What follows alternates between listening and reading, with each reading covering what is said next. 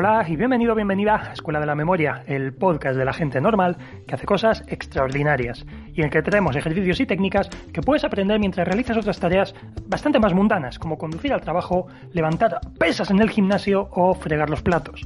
Tú eliges lo que quieras estar haciendo mientras pones a punto tu cerebro con nosotros. Yo soy Javier Muñiz, tu instructor, y quiero acompañarte en todo este proceso de convertirte en un mejor estudiante. Y en la sesión de hoy vamos a hablar sobre un tema que puede que hayáis oído, puede que os suene, pero del que probablemente no sabéis mucho, que es el método PAO. ¿Y qué es el método PAO? El método PAO es un sistema que se utiliza para compactar aún más la información que se memoriza. ¿Quiénes lo utilizan? ¿Qué demostraciones se hacen del método PAO?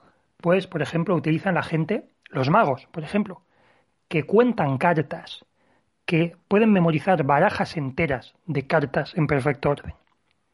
Utilizan este sistema, este método PAO. Y vamos a ver primero cómo hacerlo con cartas. Y si os parece interesante, me lo dejáis aquí en los comentarios, en ebooks. Y, como digo, si lo veis interesante, veremos cómo extrapolar esto al estudio, que ojo, tiene muchos usos muy interesantes. Pero antes, déjame decirte que si quieres aprender a estudiar mejor sin tener que pasar 8 o 10 horas al día encerrado y memorizar todo lo que se cruce por tus ojos, te recomiendo unirte a nuestra newsletter de Memoriones. Ahí enviamos un email cada día con aprendizajes muy entretenidos y adictivos. ¿Vale? Mola mucho. Además, también proporcionamos nuestras formaciones. Así que si no tienes ningún problema en recibir eh, muchos emails de valor, ni que hablemos sobre formaciones que ayudan a más de 3.000 personas, puedes unirte gratis. ¿Vale? Eh, tendrás el enlace aquí abajo en la descripción de este episodio, de este programa, el podcast. Y sin más, entramos en materia, método PAO. ¿Qué significa? ¿Qué es esto? Este nombre tan, tan exótico. ¿Qué es? Pues es simplemente un acrónimo muy sencillo, PAO, que sería persona, acción y objeto. Y bien, ¿qué quiere decir todo esto de persona, acción, objeto? Es muy sencillo, lo vais a entender muy fácil. Cuando nosotros hacemos una memorización, hasta ahora, cuando memorizamos varios datos, lo que hacemos es realizar una cadena. Hacemos una historia con el método Absume, una historia con imágenes absurdas, con movimiento, que nos llaman mucho la atención. Pero claro, si yo quiero memorizar varios datos, tengo que ir uno por uno. Primero ocurre esto. Por ejemplo, primero hay un elefante rosa, después me encuentro con un cocodrilo que va volando y al final me encuentro pues con una lata de refresco que baila. Esa sería la secuencia y una secuencia lógica en la que se va pasando del suceso A al B y al C. Tenemos que recordar tres escenas. ¿Qué tiene de guay? ¿Qué tiene de interesante el método PAO? Pues que podemos obviar esto, podemos obviar esto y simplemente utilizar una persona, una acción y un objeto para saber cuál es ese orden. Tenemos que saber cuál es el orden en cada momento. No, no tengo que estar pensando en esa secuencia. Sé que la persona de la imagen va a ser eh, la primera cifra o el primer dato. Sé que la acción que realiza va a ser la segunda y sé que el objeto que está usando es la tercera. Bien, vamos a verlo con un ejemplo práctico. Vamos a empezar con ejemplos. Dicho esto, hay que saber, hay que conocer previamente el método Erigon, ¿vale? Tenemos que saber cómo convertir números en imágenes.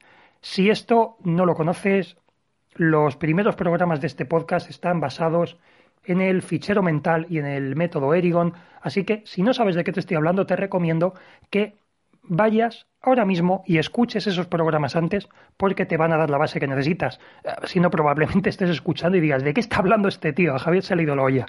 No se me ha ido la olla, como decía Seldon. No estoy loco, mi madre me ha hecho pruebas.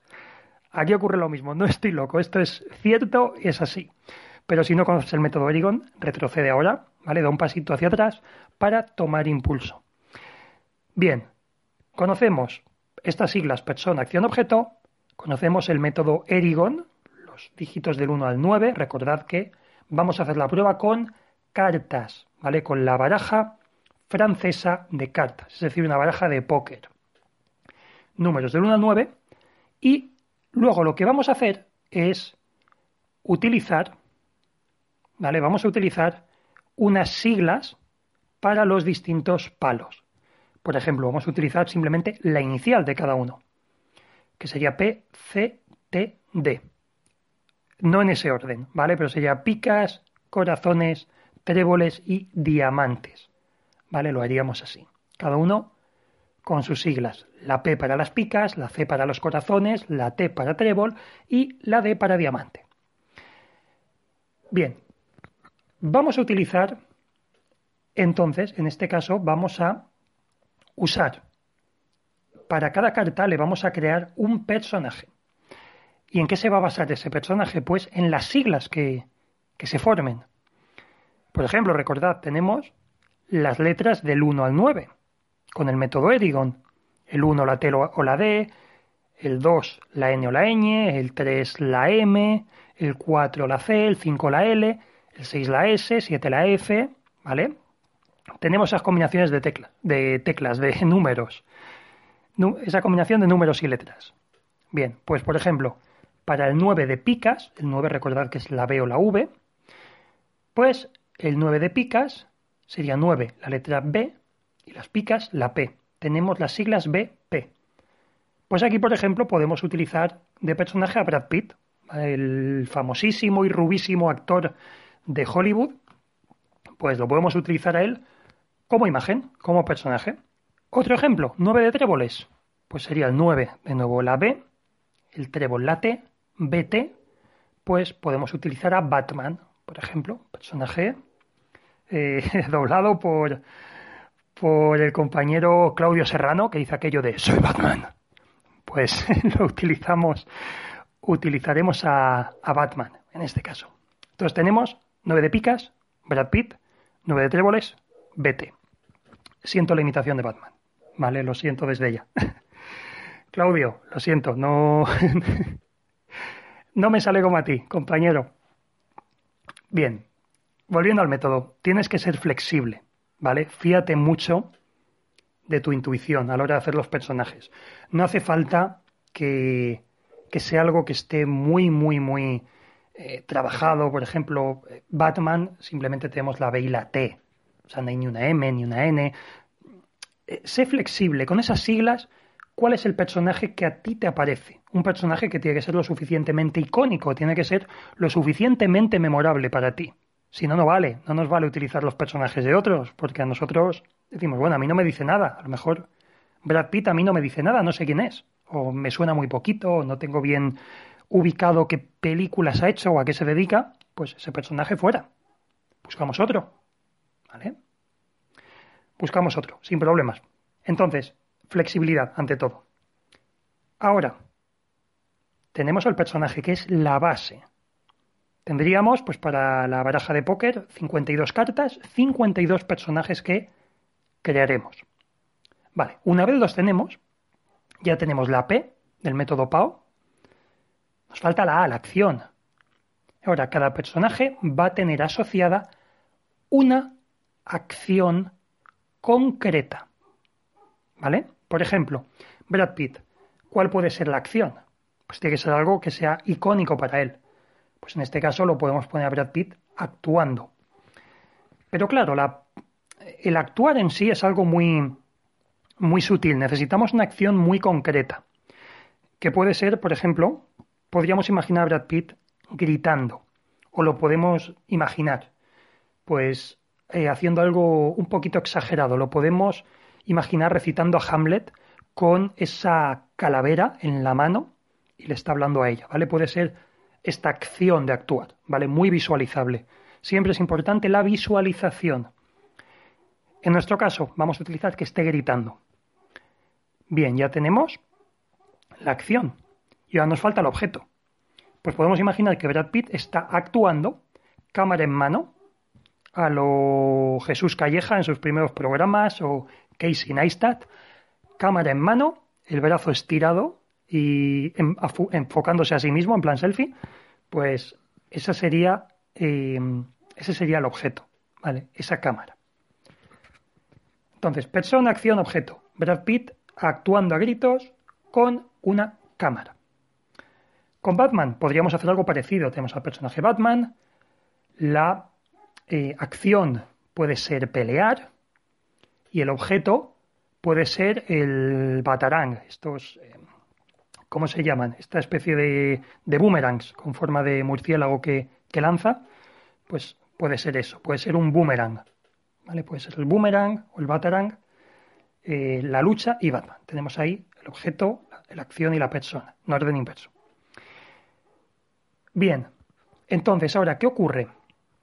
Ahora, yo tengo, por cada personaje, por esos 52 personajes que tengo, los puedo representar de tres formas. Puedo representarlos por el propio personaje, por la acción o por el objeto asociado. Y os preguntaréis, Javier, ¿para qué narices quiero yo esto? Ya tengo mi personaje, ¿para qué quiero representar una carta con mm, esta acción o con el objeto. ¿Para qué? Bueno, pues imaginaos que ocurre lo siguiente. Lo voy a hacer de una forma sencilla, con estas dos cartas, ¿vale? Para que se vea y se entienda mm, clarísimo, meridiano, ¿vale? Se tiene que entender perfectamente. Pues lo que vamos a hacer es esto.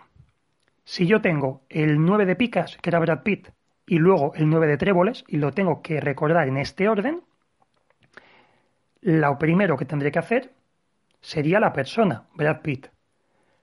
Y luego, como el 9 de tréboles está en la segunda posición, no utilizaría Batman, sino que utilizaría la acción, que en este caso sería lanzar un boomerang o un batarang. Entonces la imagen sería Brad Pitt lanzando ese boomerang. ¿Mm? ¿Vale? ¿Entendéis la idea? Si, por ejemplo, si tuviese otro personaje que fuese que fuese, por ejemplo, un, futbolista, ¿vale? Por ejemplo.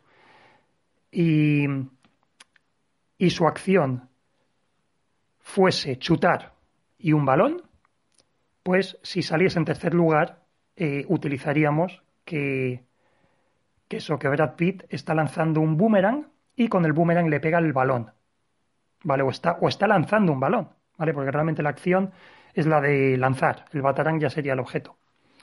Entonces, eh, Brad Pitt está lanzando un balón y lo está tirando con la mano.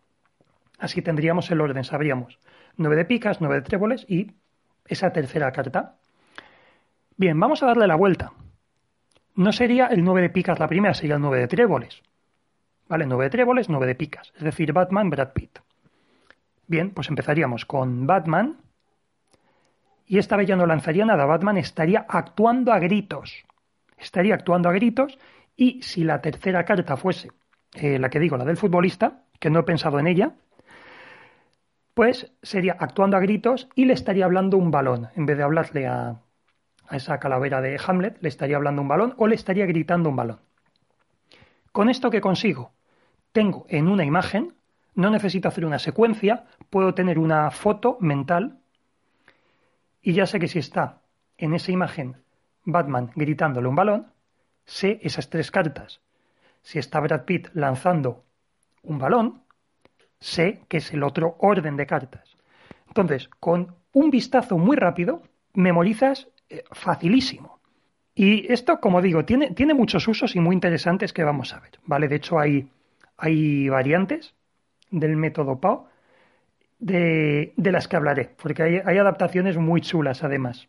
Pero claro, a la hora de, por ejemplo, de memorizar una baraja de cartas, pues ¿qué es lo que haríamos? Lo que haríamos sería pues utilizar 18 imágenes. Con 18 imágenes sería más que suficiente para memorizar 52 cartas en perfecto orden. ¿Vale? Con 18 imágenes. Vosotros que lleváis ya tiempo escuchando este programa, los que lleváis aquí desde el programa 1 o desde los primeros, eh, sabéis que hemos memorizado grandes cantidades de información, que hemos utilizado palacios de la memoria o, la regla de la cadena para, para ir concatenando muchos datos. Pensad que memorizar 18 imágenes es muy sencillo. Es muy sencillo. Y, más eso, que son imágenes, como digo, muy, eh, muy fáciles. Imaginar a Batman gritándole un balón. Sí, es una imagen simple que se te queda fácil. Ahí ya tienes tres cartas. ¿Qué haríamos nosotros? Pues trabajaríamos, deberíamos de tener trabajado ya un palacio de la memoria en el que cada posición dentro de la habitación, cada objeto, cada posición, sea ese desencadenante en el cual ya aparezca la escena. Y lo único que tenemos que hacer es ir pasando escena por escena, es decir, ir recorriendo la habitación en el orden adecuado para ir recuperando todas esas cartas. Así que bien, os animo a que preparéis vuestros personajes, sus acciones, sus objetos, que vayáis a por una baraja de cartas, puede ser española, ¿vale? Seguís el mismo proceso, oros, bastos, copas y espadas, ¿vale? Seguís ese mismo, ese mismo sistema y ya está, y empezáis a practicar. Ya veréis cómo os cuesta muy poquito y, de paso, os va a venir bien para impresionar a, los amigos, y más estos días que, que estamos aburridos en casa, podéis hacer una demostración incluso por, por Skype, ¿vale? Puede ser un buen momento para desarrollar una nueva habilidad. Y bien, hasta aquí el programa de hoy. Si este es el primero que escucha, recuerda que tenemos muchos más con ejercicios y consejos que te ayudarán muchísimo en tus estudios. Además, en nuestra web www.escueladememoria.com encontrarás mucho, mucho, mucho contenido gratuito adicional y también cursos online y asesoramiento personalizado para rendir al más alto nivel y alcanzar la excelencia. Yo soy Javier Muñiz, muchas gracias por estar conmigo, por acompañarme una semana más aquí en Escuela de Memoria y te recuerdo que nos vemos muy pronto en el próximo programa. Adiós.